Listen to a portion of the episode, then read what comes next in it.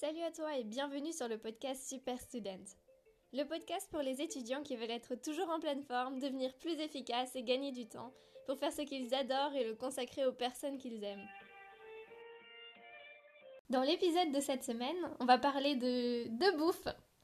Et on va voir ensemble comment ce que tu manges, ça impacte directement ta concentration.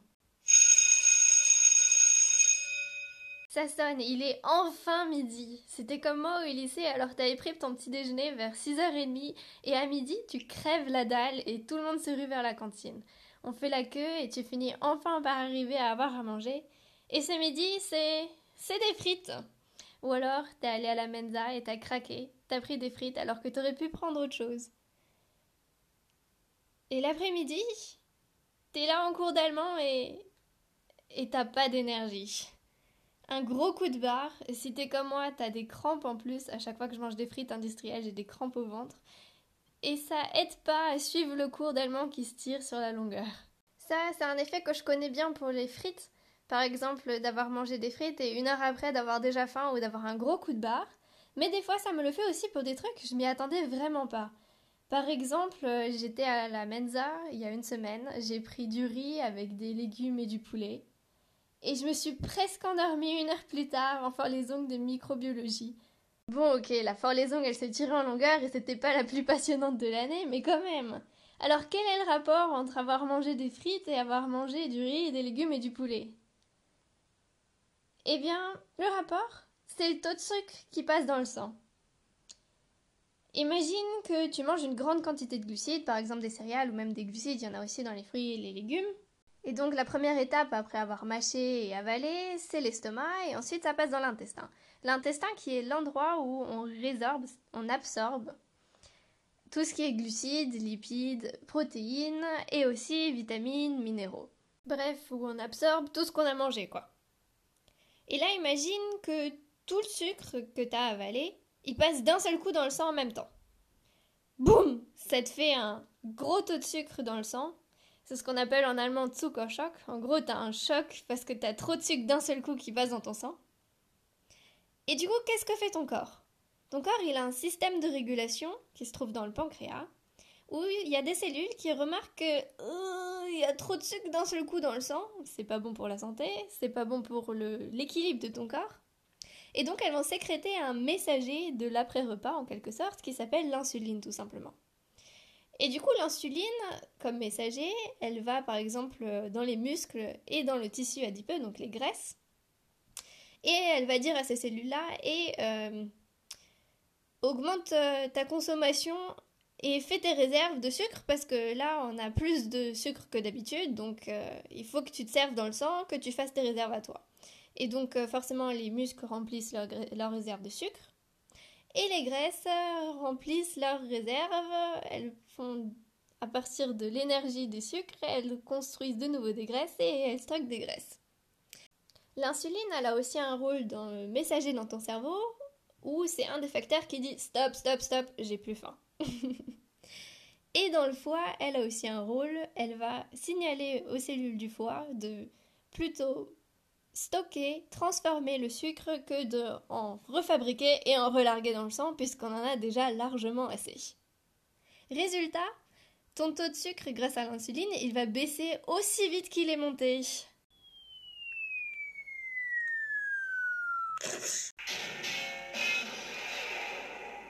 Et ça, c'est le gros coup de pompe. Alors pourquoi est-ce que tu as ce gros coup de pompe, cette grosse baisse de concentration? Tout simplement parce que ton cerveau, c'est le plus gros consommateur de sucre, de glucose, de ton organisme et que si du coup, d'un seul coup, il n'y en a plus, ben forcément, il va ralentir. Alors, comment est-ce qu'on échappe à ce piège? Parce que ce serait dommage quand même de perdre systématiquement le temps de 13h à 15h où on est par exemple en cours, tout simplement parce qu'on a mangé. Alors on va prendre le temps et on va y réfléchir ensemble. Est-ce que si on mangeait des sucres plus gros, par exemple, comme l'amidon, et mettrait plus de temps à passer dans le sang? Eh bien non, malheureusement, parce que l'amidon, il a une espèce de... Tu peux représenter ça comme une forme d'étoile. Et dans ton intestin, il y a des enzymes qui attaquent le sucre et elles s'attaquent à chaque branche. Donc au final, l'amidon, qui a un assez gros sucre, il est vite fait euh, couper en morceaux par chaque branche en glucose, qui va lui pouvoir passer d'un seul coup dans ton sang et du coup tu as toujours le même effet. Donc si c'est pas la taille ou la forme du sucre qui change, qu'est-ce qui va nous permettre de ne pas avoir ce gros coup de pompe et cette grosse baisse de concentration? Notre problème c'est qu'on a le sucre qui passe d'un seul coup dans l'intestin et qui passe d'un seul coup dans le sang. Alors si on arrivait à limiter la vitesse de passage de ce qu'on vient d'avaler dans l'estomac et dans l'intestin, ça aurait déjà un effet. Et ça, c'est quelque chose que les fibres nous permettent de faire. Parce que les fibres, en fait, c'est quoi? C'est des éléments qui sont pas digérables. Et du coup, ça prend de l'espace dans l'estomac, ils y restent plus longtemps. Ton estomac, il est gonflé plus rapidement et il envoie un message à ton cerveau qui dit Stop, stop, c'est bon, je suis rempli, j'ai plus faim. Et elles ralentissent aussi le passage dans l'intestin parce que forcément ça prend de la place, c'est pas digérable, bref, ça ralentit un peu le transit. Et grâce à ça, bah, le sucre va pouvoir être absorbé plus à un compte-goutte que tout d'un seul coup. Donc, manger des céréales qui sont avec des grains complets qui contiennent plus de fibres, ou euh, tout simplement du pain complet qui contient aussi plus de fibres, des fruits et des légumes qui contiennent des fibres en même temps, ça permet de ralentir ton transit au niveau de l'estomac, au niveau de l'intestin et l'absorption du sucre, et de moins avoir ce pic et ce gros crash après. Alors, à partir des informations que je viens de te donner, est-ce que tu as compris maintenant pourquoi est-ce que s'il y avait le même effet et le même problème d'avoir ce pic de sucre et ce gros coup de barre juste après en ayant mangé des frites et du riz à la cantine? Tout simplement parce que les frites, c'est des patates quand même sacrément transformées. Et c'était du riz blanc que j'avais mangé à la cantine. Donc des glucides qui sont sans fibres, qui sont pas mal transformés. Parce que le riz blanc, c'est un riz où on a enlevé tout ce qui était autour de la graine. Et donc forcément, tout est passé d'un seul coup. Ça m'a fait un gros pic et après, j'avais envie de dormir et aucune force de concentration pendant les cours. Est-ce que tu as déjà entendu parler d'indice glycémique ou d'index glycémique Tu te dis, mon Dieu, c'est quoi ce concept? Super compliqué En fait, on l'a déjà vu, on vient de le voir. Parce que l'indice glycémique, c'est défini avec la vitesse à laquelle les glucides se décomposent en glucides simples et passent dans le sang. Donc en fait, ce qu'on vient de voir. Et l'index glycémique des différents aliments, par exemple des céréales, des fruits, des légumes, est comparé à celui du glucose. Du glucose qui est du coup de sang, parce que c'est un sucre simple qui passe directement dans le sang. Du coup, un index glycémique élevé, ce serait plus grand que 70. Ce serait par exemple les patates, les flocons de maïs style cornflakes, le pain blanc et la pastèque. Un indice glycémique modéré, ce serait entre 56 et 59. Ce serait par exemple les riz, la banane, le miel, l'ananas, et tout ce qui est en dessous de 55, c'est un indice glycémique faible. Du coup, par exemple, lentilles, carottes ou pommes.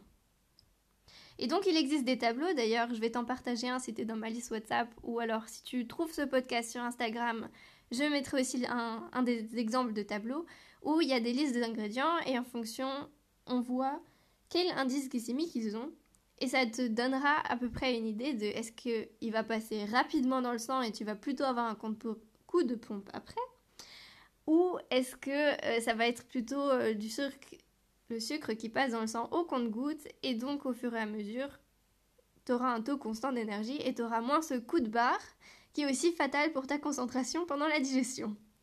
Alors si tu as bien écouté ce que je viens de raconter, tu es un peu perplexe parce que tu es en train de te dire mais mais la pastèque, elle est au même niveau que le pain blanc et les cornflakes? Et l'ananas, il est au même niveau que le riz? C'est un peu bizarre de comparer des céréales et des légumes. Surtout que, ben, ils n'ont pas la même calorie, ils ne contiennent pas le même nombre de glucides. Ça te donne juste, l'index glycémique, ça te donne juste un indice sur à quelle vitesse le sucre qui est contenu va passer dans le sang. Ça te dit pas combien est-ce qu'il y en a, et euh, quel impact ça va avoir euh, sur ton énergie. C'est pour ça qu'il y a un autre concept qui est, selon moi, plus, plus utile, qui est la charge glycémique. C'est tout simplement le potentiel qu'a un aliment de faire augmenter ton taux de glucose, donc ton taux de sucre dans le sang. Et du coup, ça prend en compte à la fois la quantité de sucre assimilable qu'il y a dans les ingrédients, les fibres qui sont contenues, donc un impact sur la vitesse effectivement. Et donc euh, j'espère que je vais pouvoir te trouver un tableau qui a à la fois les indices glycémiques et les charges glycémiques de différents aliments pour que tu puisses euh, voir. Et là, les chiffres sont vachement plus bas parce qu'une charge glycémique élevée, c'est au-dessus de 20. Une charge glycémique modérée, c'est entre 11 et 19. Et une charge glycémique faible, c'est en dessous de 10. Me demande pas ce que c'est l'échelle. En conclusion pour l'épisode, et ce que tu dois absolument retenir, c'est que ce que tu manges à midi, ça a directement un effet sur l'énergie et la concentration que tu vas pouvoir avoir pendant l'après-midi, pendant la digestion. Et ça, c'est encore plus important si par exemple tu as un examen qui est l'après-midi ou le matin même, parce que ça vaut aussi pour ton petit déjeuner. Que si tu devais retenir une deuxième chose, ce serait que les aliments transformés, ça a forcément un index glycémique plus élevé et une charge glycémique plus élevée que par exemple des grains entiers qui contiennent aussi des fibres qui permettent de ralentir le passage et de digérer tout simplement plus lentement et de faire passer plus lentement le sucre dans le sang.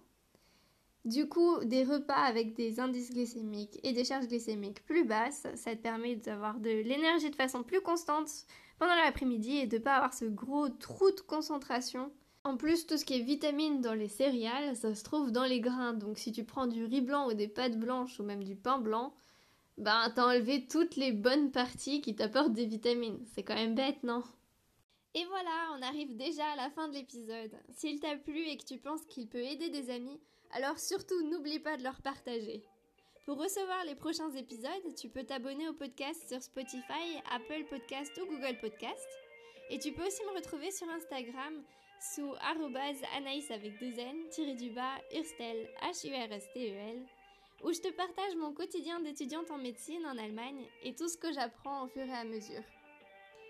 Porte-toi bien, reste motivé, déterminé et à la semaine prochaine